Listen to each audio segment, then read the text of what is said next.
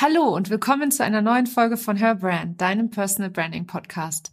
Mit ihrem Motto sei eine Stimme und kein Echo trifft die Wirtschaftspsychologin Theresa Esani genau ins Schwarze.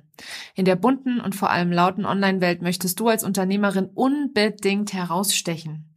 Sie verwandelt leidenschaftlich gerne gute Angebote in richtig starke Marken, die aus der Masse genau das tun, nämlich herausstechen und Außergewöhnliches bieten. Dabei nutzt sie die Methode der Archetypen, ein Thema, von dem ich schon gehört hatte, aber worüber ich unbedingt mehr erfahren wollte. Theresa erklärt uns also in diesem Interview, wie die Archetypen mehr Wunschkunden anzie anziehen und wie schon kleine Elemente einen großen Unterschied machen können. Natürlich sprechen wir auch über ihren Blick aufs Personal Branding und wie sie als Markenpassionista ihre eigene Personenmarke steuert. Und sie gibt Anschließend noch ihre Top-Tipps, wie auch du zur starken Marke wirst. Schön, dass du da bist und los geht's. Herzlich willkommen zu Her Brand, deinem Personal Branding Podcast. Ich bin Nicole und ich liebe das Marketing, insbesondere Personal Branding. In diesem Podcast zeige ich dir meine Tipps, Tricks und Shortcuts zu deiner erfolgreichen Personal Brand und wie du mit einem bestehenden und erfolgreichen Offline-Business auch online durchstartest. Und jetzt viel Spaß mit dieser Episode.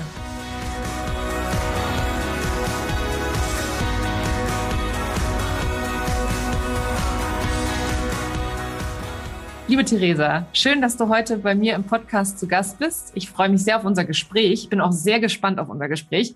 Aber bevor wir einsteigen, ähm, stell dich doch gerne einmal kurz vor. Ja, hallo Nicole, danke für die Einladung. Mein Name ist Theresa Esani. Ich komme ursprünglich aus Wien und bin vom Background her Wirtschaftspsychologin. Und ähm, ich lebe in, eben in Österreich und in Spanien und habe mich spezialisiert oder trete nach außen auf als Markenpassionista was bedeutet das? Ähm, genau, also meine Leidenschaft liegt darin, aus äh, guten Angeboten richtig starke Marken zu machen. Und ich habe dabei entsprechend meines Backgrounds, auf Englisch kann man das so gut beschreiben, diese, einen ganz starken psychologischen Einfluss. Also auf Englisch sagt man, also nenne ich mich Psychology-Driven Brand Strategist. Mhm. Das klingt viel schöner, aber auf Deutsch. Im Englischen klingt immer alles schöner. Es ist wirklich so. Genau, weil am Ende des Tages sind das ja immer, also geht es ja immer um Menschen und äh, psychologische Modelle in meinen Augen helfen wahnsinnig gut dabei, also, also herauszufinden, okay, was an, an, mir und an meinem Angebot macht mich einzigartig und wie kann ich aus der Riesenmasse rausstechen. Zusammengefasst jetzt, kurz und knackig, genau. Und meine, genau, und meine Lieblingsdefinition äh, von einer Marke, weil oft die Leute nicht, sich nicht so richtig vorstellen können, was das ist, wobei bei deinem Podcast bestimmt schon, weil du bist ja auch im gleichen Bereich. Aber ich sage sie trotzdem dazu, meine Lieblingsdefinition ist, äh, eine Marke ist das, was die anderen über dich und dein Business denken, wenn du nicht im Raum bist. Und das sage ich deswegen so gerne dazu, um halt zu veranschaulichen, ähm, dass das wirklich, dass das in Wahrheit eine Idee ist, ja, oder eine Meinung, ein Eindruck und nicht nur ein Logo oder Farben oder, also das sind alles ganz wichtige Bestandteile, dieses typische Branding, die, weil die visualisieren ja vor allem auch diese Idee für die Augen aber es ist nicht die Marke, sondern wie gesagt ein kleiner Bestandteil. Ich möchte mal ganz gerne auf das Wort Markenpassionist eingehen. Ja, wie bist du dazu gekommen, beziehungsweise ähm, von der Wirtschaftspsychologie Richtung Markenliebe ähm, sozusagen? Ja, da als ich studiert habe, gab es das Studium noch gar nicht. Jetzt ist das ja schon ganz, äh, also so alt bin ich jetzt auch noch nicht, aber also 2002 war das, als ich angefangen habe, weil ähm, damals, also als ich mich inskribiert habe, wurde mir gesagt, ah, eine sinnwidrige Kombination weil damals war das, also wir, Psychologie hatte in der Wirtschaft nicht viel zu suchen. Und deswegen habe ich, also mich hat immer schon das Verhalten von Menschen fasziniert. Also warum sich jemand wie verhält, was da dahinter liegt. Das hat mich immer schon fasziniert. Und deswegen hat mich auch, also im Studium habe ich mich spezialisiert, das hat sich genannt, diese eine Bestandteil, diese eine, man musste sich auf zwei Sachen spezialisieren und das eine war International Organizational Behavior. Ja, also dieses Verhalten. Und, und dann bin ich nach dem Studium reingerutscht. Und dann, ich habe schon während dem Studium als Studentin mitgearbeitet bei äh, einer sehr erfolgreichen Coaching-Agentur. Also ich habe nicht selber gecoacht, aber ich habe halt so assistiert. Und so bin ich reingekommen in diesen Bereich und das hat, mich, hat mir gleich gut gefallen. Und als ich dann angefangen habe zu arbeiten, war ich immer in, also meine Jobs, insgesamt hatte ich drei Jobs. Und es war immer im Bereich ähm, Branding und Markenentwicklung. Und dieses eben, aber bezogen bezüglich diesem Verhaltensaspekt, aber bei Großkonzernen und großen Firmen damals in der Unternehmensberatung eben. Und so bin ich da reingerutscht in das Ganze. Und ich habe immer mehr gemerkt, wie, man, wie mein Psycho, weil ich wurde immer als rosa Elefant am Anfang, auch bei Bewerbungsgesprächen, äh, behandelt. Mich wurde, ich wurde immer gefragt, warum Psychologie? Keiner hat mich gefragt, warum hast du Wirtschaft studiert? Weil ich habe ja beide Studien, ich habe ja beide separat studiert, weil es damals noch keine Kombi gab. Und heutzutage, Gott sei Dank, gibt es schon ganz viele Studien, die das kombinieren und das ist schon alltagstauglich sozusagen. Aber damals war es war einfach auch ein anderer eine andere Zeit damals, Anfang der 20, also Millennium ungefähr, da war das alles noch leider, oder gut, dass es jetzt eben mehr schon Richtung geht in Richtung, okay, Persönlichkeit ist wichtig, Individualität, diese ganzen psychologischen Aspekte, der Mensch dahinter. Das war damals irgendwie noch nicht so im Bewusstsein der Leute. Mhm, ja. Oder wie siehst du das? Nee, das war, also ich habe ja, ich habe noch ein paar Jahre früher studiert. ähm, ich habe jetzt nur Wirtschaft studiert, aber über Psychologie haben wir an der Stelle gar nicht geredet. Also was das, äh, wie man, also es ging immer nur um die Marke an sich oder um die, um das Business an sich. Es ging gar nicht überhaupt null von der anderen Warte betrachtet, ne, vom Konsumenten her gedacht. Und wenn ich mir überlege, dass ich am Anfang, als ich angefangen habe zu arbeiten, hast du auch überhaupt gar nicht gemessen, was be beispielsweise Marketing bewirkt. Ja, also so wie du heute diese ganzen Metrics hast und Performance Marketing und hast du nicht gesehen, das gab's alles in, früher nicht. Also da höre ich mich immer so alt an, wenn ich sage, früher gab's das nicht, aber es war tatsächlich so. Also da hat keiner gesagt, wir müssen unsere Marketing-Dollar gegen, gegen Verkäufe ähm, vergleichen. Ne? Das in den Unternehmen Unternehmen, in denen ich war, hat das keiner gemacht. Es war klar, dass Marketing gemacht wird, ebenso, weil man das halt eben machen muss. Man muss Sachen bewerben, damit man auch weiß, dass es die Produkte gibt.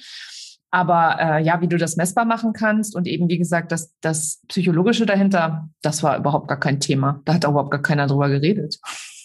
Richtig. Und, und diese Coaching-Agentur, bei der ich da als Studentin assistiert habe, also die, die hatten eben, die haben so Coaching-Workshops für Führungskräfte gemacht.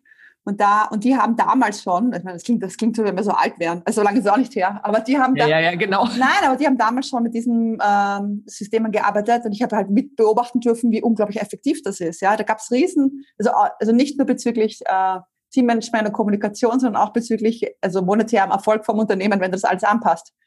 Das hat mich sicher auch beeinflusst und ich meine, nicht umsonst waren die damals schon so erfolgreich, diese Coaching-Agentur. Also irgendwie scheinbar ich glaube, man kommt immer an die Grenze, wenn du nur das Kapitalistische ansiehst, wo du merkst, okay, damit kommt man nicht weiter mit Leichtigkeit. Und ich merke das auch oft bei meinen Kunden, ich weiß nicht, wie es bei deinen ist, aber bei meinem, ich habe beobachtet, das sind immer zwei Typen von Kunden, egal ob es Einzelunternehmer sind oder auch, ich habe manchmal auch so KMUs und so weiter, aber die, also entweder sie, sie start, also ganz am Anfang merken sie schon, okay, das sind die Smarten. Ja, ich mache das von Anfang an ordentlich. Ich, ich, ich, ich baue mein ähm, Unternehmen auf dem Markenfundament auf. Und dann gibt es ganz viele, die halt denken, das ist Zeitverschwendung, äh, weil das, das klingt nach anstrengend. Und äh, sie machen lieber eine Website und Facebook-Ads und damit sie schnell viele Kunden kriegen, viel Geld machen und irgendwann später vielleicht. Und das Problem ist halt, dass du dadurch in Wahrheit den Umweg gehst. Und ähm, dann sind sie meistens ungefähr zwischen Jahr drei und fünf. Weil ein bisschen auf Deutsch, in Österreich sagen wir rumwursteln. Ich glaube, das, also so rum. so, so irgendwie kann man das so hinkriegen, ein paar Jahre. Also auch ohne dem Ganzen aber es ist halt anstrengend. Und man, man, äh, man verzichtet auf viel, auch bezüglich, ähm, was für Kunden man anzieht, ob die einen wertschätzen, diese Dinge. Und dann kommen die und dann sagen die irgendwann, okay, ich will irgendwie, also ich will, dass es noch größer und erfolgreicher wird, aber ich habe nicht genug Kraft, um weiter so halt dazu zu hasseln oder so. Und dann, äh, genau, und dann machen wir, und wenn sie, und wenn sie dann ihre Marke, wenn das alles entwickelt ist und fertig ist, wenn sie das alles gemacht haben, dann sagt fast jeder immer, oh mein Gott, ich hätte es schon viel früher machen sollen.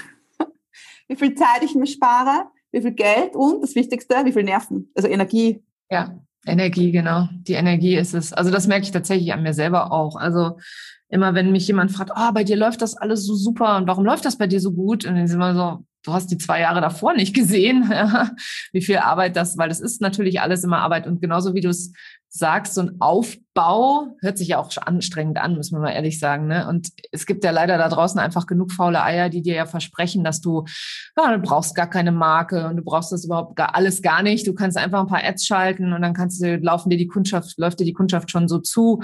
Ähm, ich bin auch, ich möchte, möchte mich da auch gar nicht aus, ausnehmen. Ich bin am Anfang auch reingefallen auf so, ähm, du kannst übermorgen zum Millionär werden, so ungefähr. Ne? Also ich war, war da selber auch nicht gefeit vor und habe da auch glauben wollen, was ich halt glauben wollte und nicht das, was ich eigentlich wusste, wie es ist. Ne? Das ist ja das Absurde an der Stelle. Ne? Obwohl ich aus dem Bereich komme, war es für mich selber anzuwenden gar nicht so leicht. Das ist aber spannend. Äh, das ist aber spannend, dass du, weil du sagst, du bist ja selber reingefallen, obwohl du eigentlich Experte bist.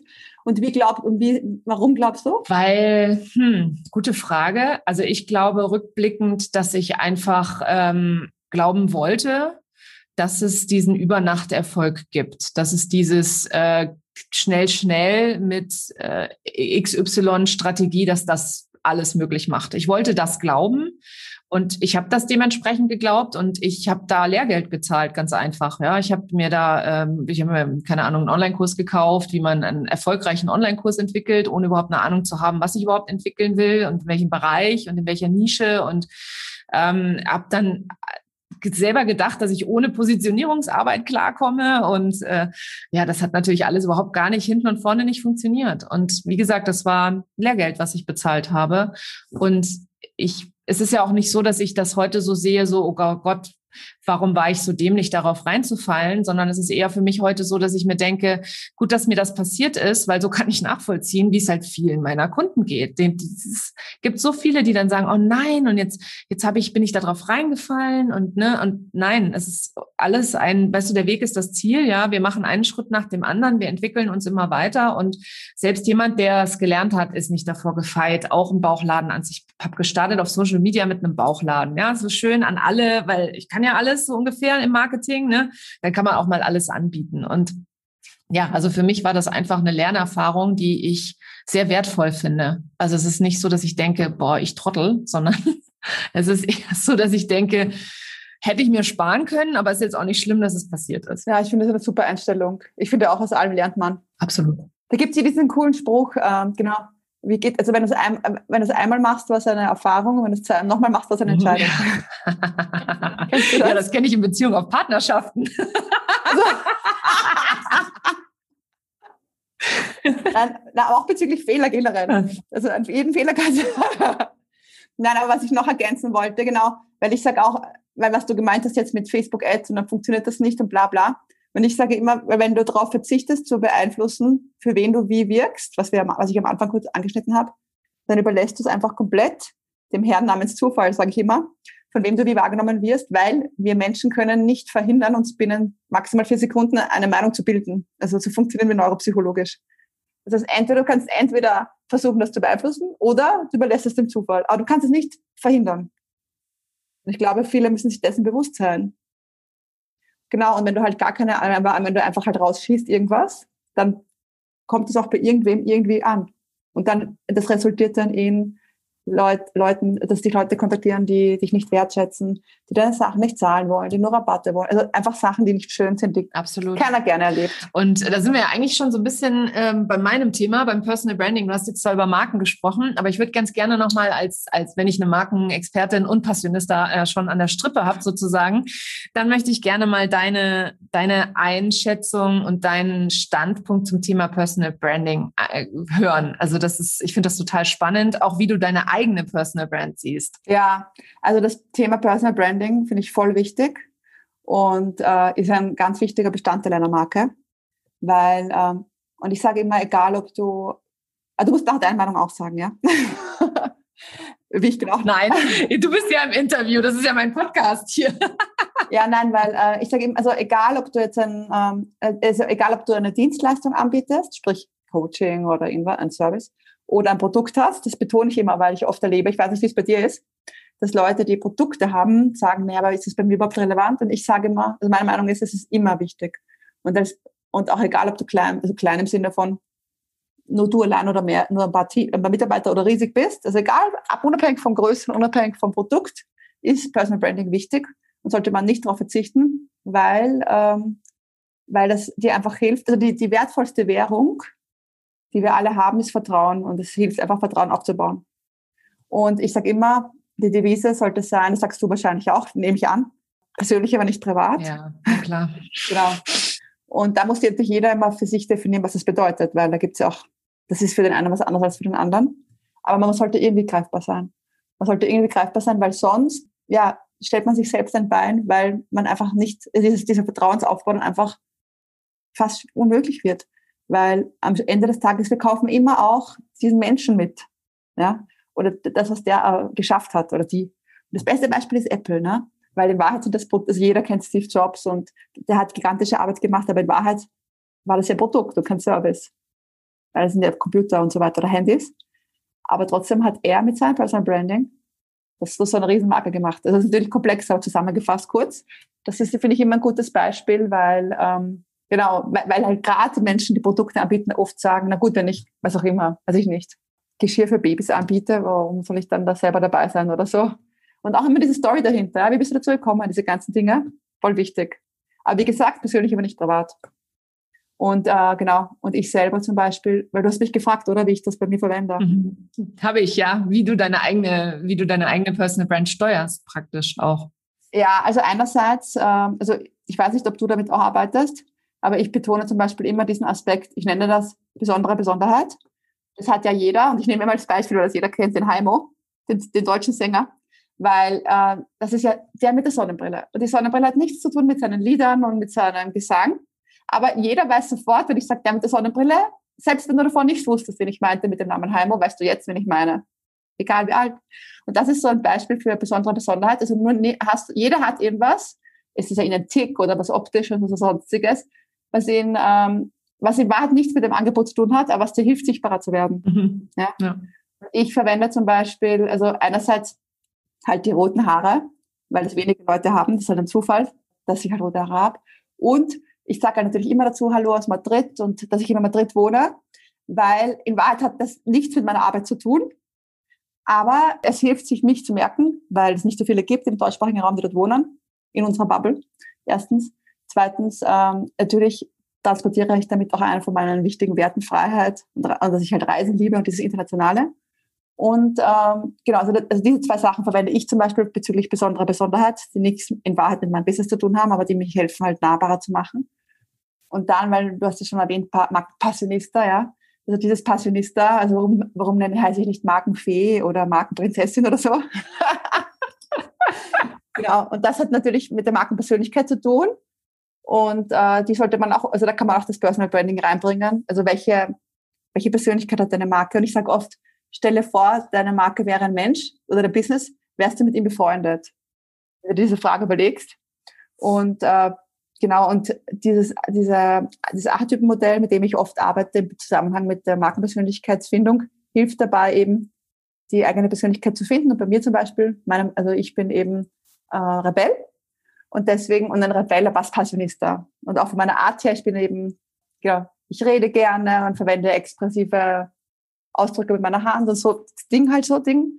Und dann passt ein Personist. Also eine Fee bin ich überhaupt nicht. Das heißt, also, und natürlich, oder auch mein Claim ist ja sehr eine Stimme, kein Echo, das ist ein bisschen frech, rebellisch. Und natürlich dadurch bin ich vielleicht manchen zu sehr, also zu, einer hat mal gemeint zu mir, du hast mir zu viel Push-Energie, was auch immer das heißt. Aber zu viel heißt, okay, nicht dein, dein Wunschkunde sozusagen. Ja. ja, genau. Aber das ist ja der Punkt. Äh, das ist ja voll wichtig, finde ich, beim Personal Branding, dass du halt der für die interessanter wirst, die auf einer Wellenlänge sind und auch für die uninteressanter, wo es nicht passt. Mhm. Ja, ja.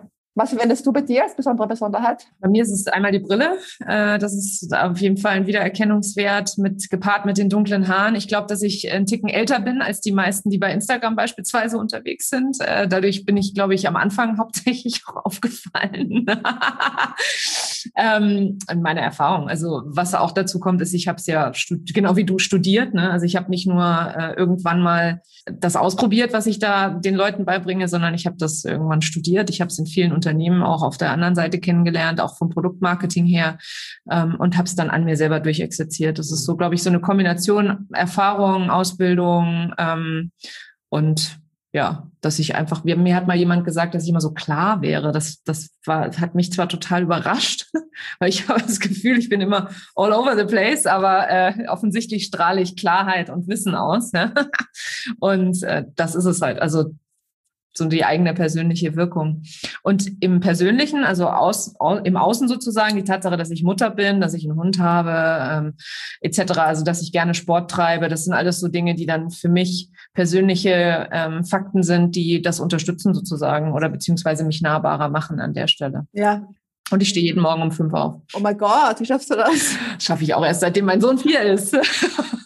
Von selber oder mit Wecker? Ähm, manchmal so, manchmal so. Heute Morgen war ich um 10 vor 5 wach von alleine. Äh, es gibt aber auch Tage, da brauche ich den Wecker. Es gibt auch Tage, da komme ich nicht aus dem Bett und dann um halb sechs denke ich so, fuck, ich muss echt aufstehen. Und ich mache das, ich habe das angefangen vor drei Jahren mittlerweile, weil ich keine Zeit für mich hatte. Und ich brauchte irgendwie mal so ein bisschen Zeit für mich. Und dann habe ich mir überlegt, wie ich das in meinen Tagesablauf bringe. Und da ich sowieso abends immer vorm Fernseher eingeschlafen bin, habe ich mir gedacht, dann kann ich eigentlich auch früher morgens aufstehen und statt auf der Couch einzuschlafen, am Abend ins Bett gehen. Und das wollte ich dich gerade fragen, wann gehst du dann schon schlafen? Ja, also ich würde gerne um neun schlafen gehen, aber ich gehe realistischerweise zwischen zehn und elf ins Bett. Und das, ich kann dir sagen, es gibt nichts Schöneres, als morgens um halb sechs alleine im Haus unterwegs zu sein, wenn keiner wach ist. Aber wie gesagt, das geht auch erst seit mein Sohn vier Jahre alt ist, weil davor war er nämlich immer um die Uhrzeit wach. Also ich war so oder so immer wach um die Uhrzeit. Ja, ich habe das auch mal probiert mit dem Wecker vorstellen, aber mein kleines Baby war ganz verlässlich. Fünf Minuten davor ist er schon neben mir gesessen. Also keine Chance. Nee, das ist doch, wie gesagt, also mein Sohn war vier, als das dann, als ich das anfangen konnte, in meinen Alltag zu integrieren. Ich mache da auch Sport oft äh, morgens. Also ich mache halt, ich mache halt alle zwei Tage Sport wie ein Uhrwerk und das ist mir total wichtig und ja, das muss ich halt auch irgendwann in der Früh machen, das mache ich nicht. Aber das ist toll, dass du alles so konsequent durchziehst. Ja. Immer fünf Uhr aufstehen, alle zwei Tage Sport. Danke. Danke. Ich habe mir irgendwann, ja, das ist, das ist entstanden, ne? Also es ist organisch gewachsen sozusagen. Also ich habe mir nicht gedacht, ich mache das jetzt alles mal konsequent, sondern es war eher so ein, oh, ich habe zehn Kilo zu viel, wie kriege ich die runter? Und dann habe ich mir gedacht, ich kriege die nicht runter, wenn ich nicht anfange, mich zu bewegen. Und dann. Hast du sie runterbekommen? Ja, vor vier Jahren. Und seitdem sind sie auch unten. Wow. Also durch den Sport alle zehn Tage. Ja. Aber es hat, hat ein halb, also was heißt aber, es hat ein halbes Jahr gedauert, aber ja, zehn Kilo und ja, und das, und seitdem alle zwei Tage mache ich Sport. Ich war auch seitdem nicht mehr toi toi wow. krank. ähm, ja. Toll. Ich habe mir am Anfang gedacht, also bei mir war es so am Anfang, als ich gegründet habe, habe ich das mit den, also ich, weil du meintest, du bist Mutter, ja? Das habe ich eigentlich nicht, überhaupt nicht irgendwie so mit rein kommuniziert, weil ich mir dachte, für meine Arbeit hat das keine Relevanz, weil ich möchte jetzt nicht extra auf Mamas gehen oder überhaupt nicht. Ich also, auch nicht. Mhm. Ich möchte, ja. ich möchte einen Typ von Mensch erreichen, ist mir egal, was der jetzt privat für eine Konstellation hat. Und äh, genau, und dann immer bin ich im Laufe der Zeit drauf gekommen, das war auch bei mir so ein Prozess, dass ich das, also, weil mich immer mehr die Leute darauf angesprochen, ich habe gegründet einen Monat nach der Geburt von meiner Tochter. Und mir war es gar nicht damals so bewusst, wie crazy das ist. Jetzt, jetzt, äh, jetzt rückblicken.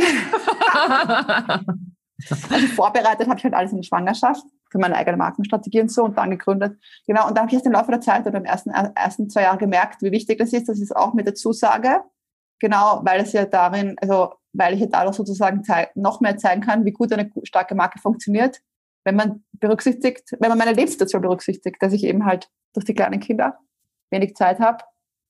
Und es müssen ja keine Kinder sein. Es kann auch sein, dass man drei Pferde hat oder was auch immer. Genau. Du kannst auch einen, kannst auch einen älteren Elternteil pflegen oder sonst irgendwas haben. Das genau. ist ja eigentlich egal, ne? Aber es ist also einfach dieser Faktor Zeit, genau. Ja. Und das ist ähm, genau. Das, also jetzt sage ich das auch immer schon dazu am Anfang. Also war mir selber nicht bewusst, wie wichtig, also was das für ein essentieller Bestandteil bezüglich Personal Branding, ja, von mir also sozusagen ist, weil ich dachte, den kann ich weglassen oder ist nicht so wichtig. Weil für mich war am Anfang eine Bürde, dass ich so wenig Zeit habe, weil natürlich mit Newborn und so weiter.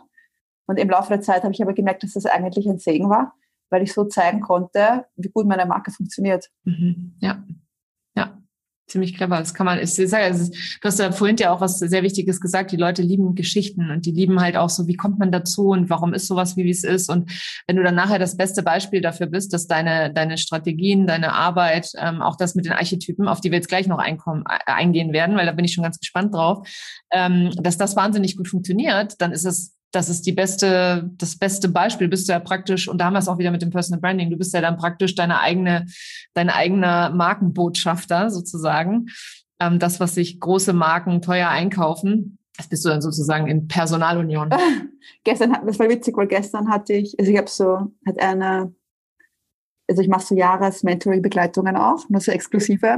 Und da die, die eine Ment Mentee von mir, die hat gestern zu mir gesagt, das ist unglaublich, du bist eigentlich auf Social Media und so weiter unsichtbar. Ich sehe dich nirgendwo, du postest fast nie was, bla bla bla. Und das war, als sie mir das so gesagt hat, darüber habe ich nachher nachgedacht, weil also das war nicht so absichtlich. Und ab und zu poste ich schon was, aber halt sehr selten. Aber nicht absichtlich, sondern sehen, wie es so passiert. Mhm, na klar. Lass uns mal auf die Archetypen eingehen, weil da bin ich jetzt, wie gesagt, sehr gespannt. Du hast ja schon gesagt, du bist Rebell. Erzähl doch mal, welche Archetypen es gibt und was es damit auf sich hat, weil, und das ist jetzt für euch Hörerinnen und Hörer, äh, sie hatte, äh, Theresa hatte mir im, in unserem letzten Gespräch gesagt, dass man, wenn man die Archetypen kennt, seinen Archetypen kennt, dass man dann ähm, ganz, ganz viele Wunschkunden gewinnen kann. Noch mehr als sowieso schon mit, mit Positionierung und Marketing im Allgemeinen. Also erzähl doch gerne mal. Ja, genau. Also ich, ich, ich beschreibe es ganz kurz, ja, worum es da geht. Also dieses Modell basiert auf Carl Gustav Jung, also er ist der Vater der Archetypen, hat die entwickelt. Und das sind zwölf Persön Markenpersönlichkeitstypen, so wie zum Beispiel der Held, der Rebell, der Liebhaber, der Magier und der Schöpfer. Das sind jetzt ein paar Beispiele.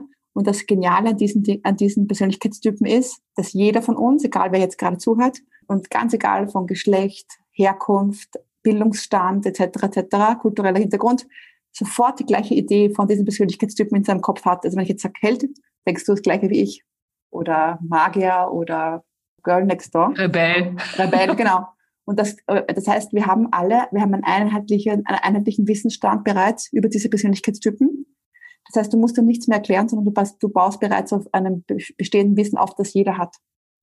Und dann ist es so, dass da, äh, das, das kommt jetzt dazu, dass jeder bereits eine Meinung hat. Also der eine, zum Beispiel der Archetyp Herrscher, Persönlichkeitstyp Herrscher, der polarisiert sehr, deswegen nehme ich den gerne als Beispiel. Äh, der eine findet den genial, der andere findet den schrecklich. Weil der, der ihn genial findet, sagt, der ist erhaben und edel und der kann gut führen, ja, der ist ein, ein Leader. Und der andere sagt, ach, der ist dominant, diktatorisch und, und möchte ihm was daher, also vorsagen. Berühmte Marke ist zum Beispiel Mercedes, ja.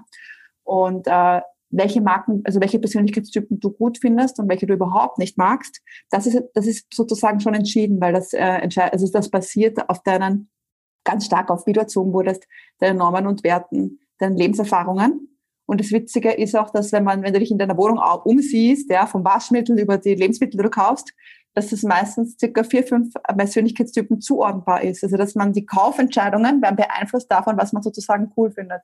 Auf unbewusster Ebene. Und dieses äh, Wissen kannst du dir zugute machen als Unternehmerin oder Unternehmer, indem du eben sozusagen für dein eigenes Wissen, für deine Marke herausfindest, welchen Persönlichkeitstypen du hast und das, äh, dieses Modell hilft einfach dabei, dieses Thema, das ja ein bisschen schwierig greifbar ist, wenn ich jetzt so sage, ja, überleg dir deinen persönlich, Markenpersönlichkeitstyp, ist so, okay, wie mache ich das jetzt?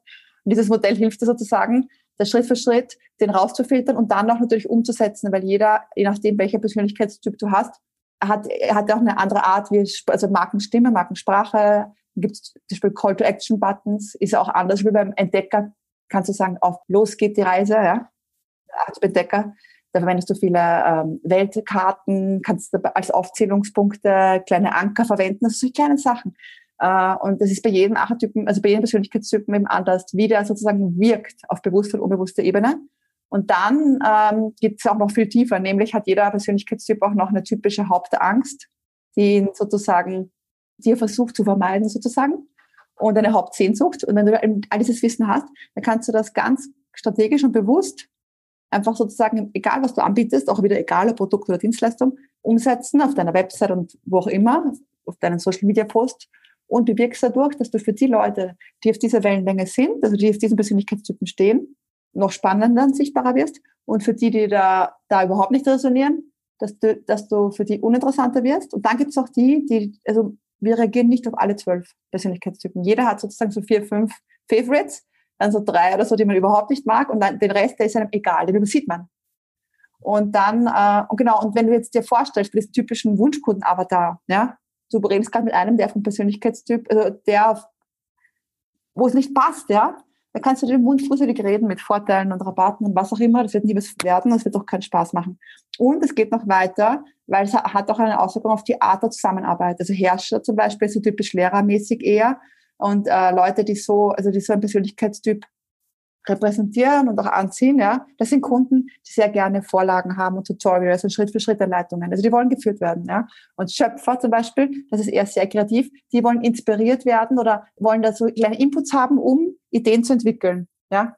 Also es ist auch die Art der Zusammenarbeit anders. Das heißt, du selber, egal, also hast auch viel mehr Spaß, ja, wenn du Leute anziehst, die von diesem äh, Persönlichkeitstyp her auf deiner Wellenlänge sind, weil es dann einfach, also die sind dann im Endeffekt, die Zusammenarbeit macht mir Spaß und sie haben auch bessere Ergebnisse und sind zufriedener und das ist ja noch ein Dominoeffekt, empfehle ich mehr weiter, bla bla bla. Und ich hatte eben auch schon viele Kunden, also das Witzige ist, ich habe früher so eine Archetypen-Challenge gemacht, da, haben mehrere tausend Leute schon daran teilgenommen und da habe ich immer gestartet mit einer Selbsteinschätzung und da kann ich wirklich sagen, also eine Erfahrung von mehreren tausend Leuten, das ist unfassbar, äh, wie sehr die, die unterschiedlichen Archetypen polarisieren, ja. Also der eine sagt, das ist oh, der eine sagt, boah, ich liebe Nike, ich kaufe alles von Nike. Und der andere sagt, wie kannst du nur für einen Sport für 200 Euro ausgeben und bei Edeka gibt es welche 40 Euro, die sind gleich gut. Solche Diskussionen haben dann angefangen. ja. Und da kannst du dis Jahre diskutieren, du wirst auf keinen Nenner kommen, weil dahinter da eben, was ich vorhin erklärt habe, diese Überzeugungen und Normen und Werte liegen. Und äh, ich habe auch schon viele beraten, also auch sehr, sehr erfolgreiche Unternehmer, die gemeint haben, okay, ich spüre, das passt doch nicht, ich möchte das noch alleine. Ja? Also ich habe schon viele Kunden und alles, aber es ist jetzt nicht es, es, da geht noch mehr und das Geniale ist, dass du, also wenn du das dann alles durcharbeitest und alles anpasst, dass du ziemlich schnell Effekte merkst, ja. Also du kannst auch steuern, wer dich nicht mehr anspricht, ja. Also ich hatte zum Beispiel, wenn ich ein Beispiel nennen soll, soll ich ein Beispiel nennen? Ja, unbedingt. Okay. da hatte ich eine Kundin, die ist auch voll bekannt und die kennt sich auch voll viele von euch. Äh, die hat sich halt, also die hat gesagt, also ihr Archetyp, ja, das haben wir halt rausgearbeitet, ist innocent, ist die Unschuldige, ja. Und jetzt ohne zu sehr ins Detail zu gehen, also da, also die größte Angst vom Unschuldigen ist Komplexität, ja. Also wenn das Ganze, die haben Angst davor, dass das zu too much ist oder so, ja. Und was die, was denen halt Sicherheit gibt, ist Einfachheit, ja. Weil es gibt immer diese Hauptangst, diese Hauptsicherheit. Und dann haben wir geschaut und sie arbeitet ganz viel mit Webinaren und dann bringt es dir nichts, wenn du sagst, zum Beispiel, Webinar sparen dir, Webinare sparen dir Geld, weil die, diesem Persönlichkeitstypen egal ist. Damit kriegst du den nicht. Damit kriegst du einen anderen Archetypen. Sondern du musst gehen über das, das ist einfach umzusetzen. Du bist in einem sicheren uh, Umfeld. Ähm, du kannst steuern, dass zum Beispiel nur zehn Leute teilnehmen, also damit im Hinterkopf ne, nicht zu komplex. Also wie kannst du schauen, dein Produkt äh, auf diese Hauptangstkomplexität anzu anzupassen? Kommunikativ dann, ja. Als Beispiel mhm. kommunikativ und auch von der, auch bei der Sales Page und solchen Dingen, ja. Und sie hat zum Beispiel gesagt, genau, und sie wollte weniger von diesen typischen, äh, sie hat es genannt, Uniprofessoren, also das ist, äh, das ist ähm, äh, mein Persönlichkeitstyp Weiser, ja. Die Weise, die stehen voll auf äh, Titel und ähm, Studien, Beweise, Statistiken, Prozentsätze, solche Dinge. Okay, und, wenn, und sie wollte halt weniger von denen, das heißt, sie haben das mal alles weggetan auf ihrem ganzen Auftritt, diese ganzen Fakten, die so in diese Richtung gehen, weil auf die stehen die voll. Und wenn die, halt die ja nicht sehen, dann haben sie weniger, was ihnen gefällt, sozusagen. Also so kannst du auch sozusagen in die, in die andere Richtung ein bisschen steuern, weniger von denen zu kriegen. Falls du irgendwie einen Typ von Kunden immer wieder hast, wo du sagst, der ist auch okay, aber muss nicht sein, wenn ich es mir entscheiden, wenn ich es mir aussuchen kann. Das ist nur ein Beispiel jetzt gewesen, kurz angeschnitten. Ich könnte voll viele nennen. Also es ist wirklich wahnsinnig spannend und es ist extrem, also es funktioniert so gut und es kostet überhaupt nichts. Also du musst halt einmal alles anpassen. Und dann ist es gut, dann läuft es wie eine Maschine im Hintergrund, ne? Ja. Mhm. Cool. Richtig. Und es ist auf der unbewussten Ebene. Also das ist etwas, wo du, wo du nicht extra noch was machen musst, sondern es rennt im Hintergrund und es funktioniert einfach. Weil, warum funktioniert? Weil wir Menschen halt einfach, also weil wir einfach so funktionieren. Also es ist keine Hexerei in Wahrheit. Und das Geile ist, du brennst auch richtig für das Thema. Ich merke das auch so richtig, wie du, wie dich das doch auch voll begeistert. Ja, weil das so gut funktioniert. Wenn jetzt jemand sagt, ich möchte gerne herausfinden, was mein Archetyp ist, wie macht, wie macht man das? Naja, im besten Fall, äh, wenn man damit noch nie was zu tun hatte, ja, dann empfehle ich, dass man sich zuerst diesen kleinen Ratgeber durchliest, den ich geschrieben habe. Der ist wirklich, den habe ich deswegen geschrieben, weil mich wahnsinnig viele Leute immer gefragt haben, gibt es in der Literatur? Und es gibt ganz viel Englisch, im englischsprachigen Raum ist das alles viel weiter. Also Amerika und so, weißt du, du warst ja selber dort. Mit diesen Sachen sind die weiter. Und es gibt ganz viel englischsprachiges und ganz viel wissenschaftliche Literatur. Aber ich wollte irgendwas haben, was man, wenn man noch nie was damit zu tun hatte, was man gut, gut, schnell und knackig auf Deutsch sich einlesen kann. Deswegen habe ich diesen kleinen Ratgeber geschrieben. Das ist, da ist man mal eine, ein bisschen eine äh, Verständnis dafür wie das funktioniert. Und wenn man das dann rausfinden möchte, dann kann man, also ich habe ich hab im Endeffekt einen kleinen Kurs dazu gemacht, um es rauszufinden, basierend auf meiner jahrelangen Erfahrung mit den Filmen, den ich da schon gemacht habe. Weil ähm, du kannst auch online googeln, da findest du solche Tests, die man ausfüllen kann. Das sind so Freebies. Aber ich sage immer, das sollte man als Amüsement sehen. Weil wenn du es dreimal ausfüllst, bekommst du halt drei Ergebnisse. Drei unterschiedliche. Wenn mich manchmal Leute anschauen und sagen, ich habe das ausgefüllt und dann kamst einmal das, einmal das, einmal das raus. Das sind ja keine geeichten richtigen Tests, sondern halt eher so halt, genau, und nachdem ich dann irgendwann das nicht mehr stemmen konnte, das mit den Leuten zusammenzuarbeiten, habe ich das dann halt um, umgesetzt in einen Kurs, einen kleinen Kurs, der heißt Boost Your Brand, finde deinen Archetypen. Genau. Und das sind dann aber immer, weil alle sind immer ganz verrückt nach diesen Wortlisten, ja. Weil es sind halt eben auch so Wortlisten dabei und Pinterest Boards habe ich für jeden gemacht als Inspiration. Und Call to Action Beispiel, also Beispieltexte für jeden Archetyp und dann Arten der Zusammenarbeit. Also du kannst das ganz bei vielen äh, Stellen schrauben, Schriftart natürlich ein Liebhaber, ist eine andere Schriftart, kannst du dir vorstellen, als jetzt Herrscher oder so. Du kannst so viel steuern und das ist alles auf der unbewussten Ebene. Also die Leute ne-, nehmen das wahr, ohne es wahrzunehmen sozusagen. Mega spannend. Also den äh, Link zu Theresas Buch packe ich auf alle Fälle in die Show Notes. Ähm, dein Kurs, ist der jederzeit offen ja, oder ja. ist das etwas, was, ja, der ist jederzeit? Ja, der ist jederzeit offen, genau. Gut. Und äh, man den kann... nehme ich auch einmal in die Show Notes. Danke, ja. genau. Und wenn man noch mehr dazu lesen will, also ich habe auch ein paar Blogartikel dazu geschrieben, aber natürlich am besten das Buch. Also das ist eh nur ein kleines Büchlein, sage ich dazu, weil manche sich denken, oh Gott, Buch lesen. Also kurz und knackig. ja, ich habe es jetzt hier. Ich werde es auch auf alle Fälle, also ich bin jetzt auch vor allem mal gespannt, was ich so für einen Archetypen habe. Ja, und es sind in dem Buch auch ein paar, da habe ich auch ein paar Case Studies reingetan, damit man es halt noch viel besser mhm. sozusagen verstehen kann, weil wenn man das das erste Mal hört, es ein bisschen mhm.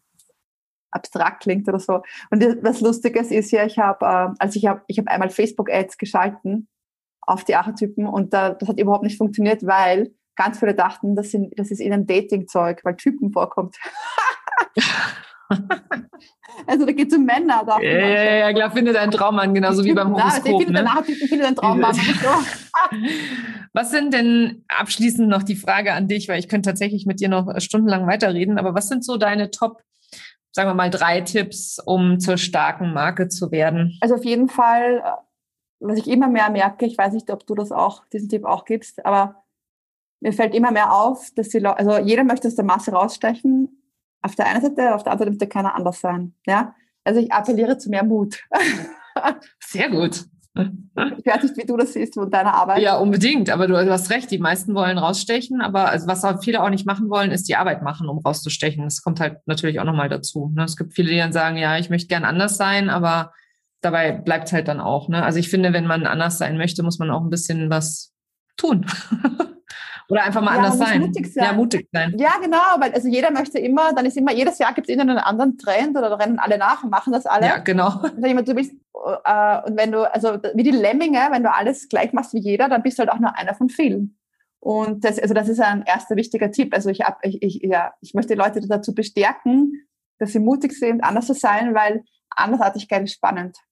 Und damit sticht man, noch, sticht man viel einfacher raus, weil ja die meisten eh wie alle sein wollen. Absolut.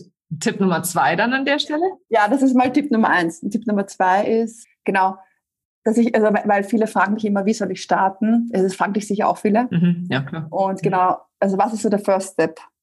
Das ist natürlich schwierig, aber ich würde immer sagen, als First Step, dass du über, äh, empfehle ich immer, überleg dir, worin bist du oder dein Angebot neu, anders oder besser?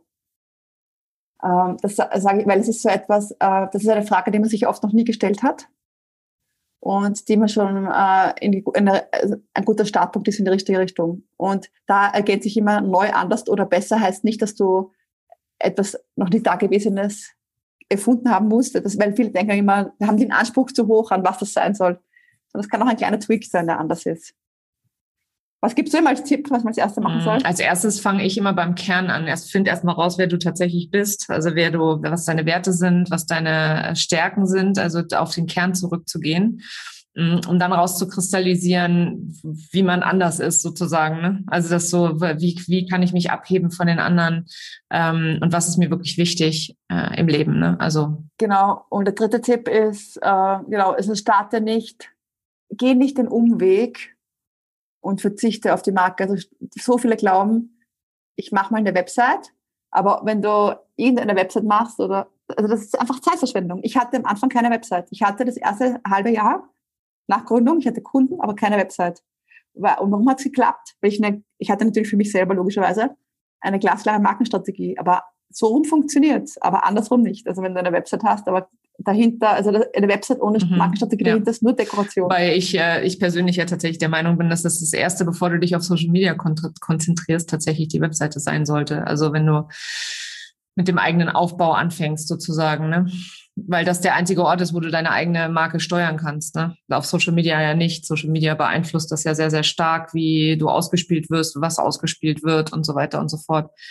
Hm, das ist aber mehr, also es hat weniger damit zu tun, weil ich gebe dir recht, wenn du keine Markenstrategie hast, kannst du auch keine Webseite bauen, ja, dann, dann ist es tatsächlich am Anfang auch im Zweifel verbranntes Geld. Das habe ich übrigens auch gemacht. Ich hatte keine Markenstrategie, habe mir eine Webseite gebaut, weil ich weiß, wie wichtig eine Webseite ist. Aber ich habe halt über die anderen Sachen nicht drüber nachgedacht. Und ähm, ja, also das ist äh, und was ich halt tatsächlich auch oft erlebe, ist, dass es einfach manchmal ähm, der Weg das Ziel ist auch wieder und äh, dass es einfach manchmal Zeit braucht, ne, bis man vorankommt, dahin kommt, wo man denn nun sein will und dass es auch so ein bisschen sich auch weiterentwickeln darf. Ne? Die Marke darf sich auch weiterentwickeln. Ja, ja da gibt es ja den guten Satz, ähm, das Gras wächst nicht schneller, wenn du dran ziehst. Ja, genau. so ein super Satz. ja, ja. Und deswegen, genau, der, der Punkt ist, man braucht, also ich finde, man sollte das, das ist noch ein vierter Tipp, man sollte das Ganze auch mit einer gewissen Leichtigkeit und Entspanntheit sehen, ja. Weil am Ende des Tages ist es nur ein, ist nur ein Job. Und wenn, weil wenn man sich da so rein, ich beobachte das immer wieder, wenn man sich da reinbeißt oder so äh, verbeißt, dann verliert man die Freude daran. Und es hat einen negativen Effekt auf Umsatz und Kunden und alles. Also wirklich, also das ist so wichtig, dass man das mit einem gewissen Augenzwinkern alles sieht. Ich, äh, ich finde, man merkt das sofort, wenn sich jemand zu sehr da rein verbeißt. Absolut. Also, Absolut. Oder? Ja, ja, total. Ja. Also. Und ich meine natürlich, Web, ich finde auch Website ist wichtiger als Social Media, das stimmt. Aber ich hatte zum Beispiel, ich hatte keine Website und damals, ich meine, das ist schon länger her, da gab es nicht mehr noch Instagram. aber, aber ich habe damals, ähm, genau, als ich noch keine Website hatte, habe ich eben meine, also meine, man musste irgendwie kontaktiert werden können, ja. Und man muss sich eine Meinung bilden können über die Person. Das habe ich halt damals über eine Facebook-Business-Page gemacht. Und weil Insta und Pinterest, das gab es alles noch gar nicht wirklich. Und genau, und habe dann halt natürlich versucht, die Leute so schnell wie möglich rauszubringen, Social Media in, in Kennenlerngespräche. So habe ich das am Anfang gemacht. Ich hatte keine Website, weil äh, ja, weil ich dann auch keine Zeit hatte, eine Mache Das ist es ja meist am Anfang. Also da müssen wir auch mal die Kirche im Dorf lassen. Ne? Es ist einfach zwischendrin es ist halt sehr, sehr viel, wenn du versuchst, also ich habe versucht, alles von Anfang an perfekt zu machen. Ne? Da kam ein kleiner Perfektionist durch, der ich da an der Stelle auch bin. Und dann auch so vor allem die Anspruch an mich selber. Ne? Ich habe das ja studiert, das muss ja auch alles perfekt sein, damit das nach außen auch richtig aussieht und so weiter. Ähm, aber auch da, ich habe wahnsinnig viel Lehrgeld bezahlt, vor allem in den ersten anderthalb Jahren meiner Arbeit als Selbstständige. Hm. Früher war das natürlich, ich war ja immer angestellt. ja, ja. Aber ich würde das nur um nichts der Welt mehr hergeben. Ich glaube, ich sage immer, wenn du einmal selbstständig warst, kannst du dich nicht mehr anstellen lassen. Nein. Wenn du einmal dein eigener Chef warst oder eigene Chefin. Das geht gar nicht. Also, und, wobei wir natürlich die ganze, also du wahrscheinlich auch, oder ich habe ständig Krisen oder hinterfrage Dinge. Aber das ist natürlich Teil des Erfolgs und nicht Gegenteil des Erfolgs. Ja, finde ich. Absolut. Also die Ups und Downs sind viel krasser als beim Angestelltenverhältnis. Total, das ist eine totale Achterbahnfahrt, ja. Aber ich sage, dafür sind auch die Ups umso schöner. Ja. Und die Downs sind dann umso krasser. Ein wunderschöner Abschluss zu diesem wirklich schönen Gespräch. Vielen Dank, Theresa, dass du ähm, in meinen Podcast zu Gast gekommen bist. Und ähm, ja, alle, die, die zugehört haben, ich empfehle euch äh, dringend, äh, Theresas Buch zu lesen, damit ihr nicht weiter im Trüben fischen müsst, sozusagen. Ähm, und damit ihr zielgerichtet mehr Kunden gewinnen könnt. Alle alle Links packe ich euch in die Show Notes. An der Stelle nochmal vielen Dank für deine Zeit, Theresa. Und ja, bis zum nächsten Mal. Danke dir. Ciao. Ciao. Das war sie, die heutige Episode von Her Brand. Wenn sie dir gefallen hat und wenn du gerne anderen weiterhilfst, dann teile diese Episode auch mit Unternehmerinnen, die meine Tipps und Inhalte ebenfalls gebrauchen können. Wenn du den Podcast in deiner Community teilst, dann vergiss nicht, mich zu verlinken. Vielen Dank, dass du heute dabei warst und bis zum nächsten Mal.